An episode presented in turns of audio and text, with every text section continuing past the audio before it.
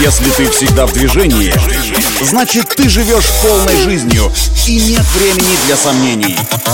Лови свет! Свежие новости из мира моторов и автодорог.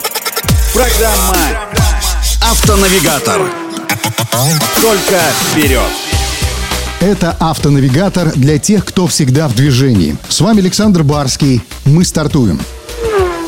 Корейская автокомпания Kia на днях объявила о запуске масштабной отзывной кампании, под которую попадает 71 тысяча кроссоверов Sportage 2008-2009 годов выпуска, ранее отозванных еще в 2016 году. А всему виной высокий риск возгорания. Это очень серьезный дефект. Специалисты Kia советуют владельцам попавших под отзыв автомобилей парковать их на улице подальше от строений до тех пор, пока неисправность не будет полностью устранена. Как заявили в компании Kia, возгорание может возникнуть в области гидравлического электронного блока управления. На сегодняшний день известно о 8 случаях возгорания и 15 случаях расплавления вышеупомянутого блока.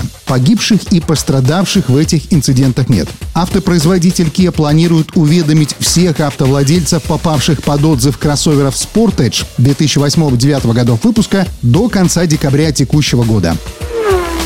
А вот компания Volkswagen планирует полностью перейти на производство электромобилей уже к 2033 году. Так, к 2026 году Volkswagen выпустит 10 новых электрокаров, среди которых будет модель начального уровня. А полностью прекратить выпуск авто с двигателями внутреннего сгорания в Европе марка Volkswagen собирается через 10 лет. Однако полному и скорейшему переходу Volkswagen на электричество мешают продолжающиеся проблемы с программным обеспечением. И если это удастся решить, то и электрификация состоится гораздо раньше. Мы будем наблюдать и ждать этого момента. На этом делаем остановку. Удачи на дорогах и берегите себя.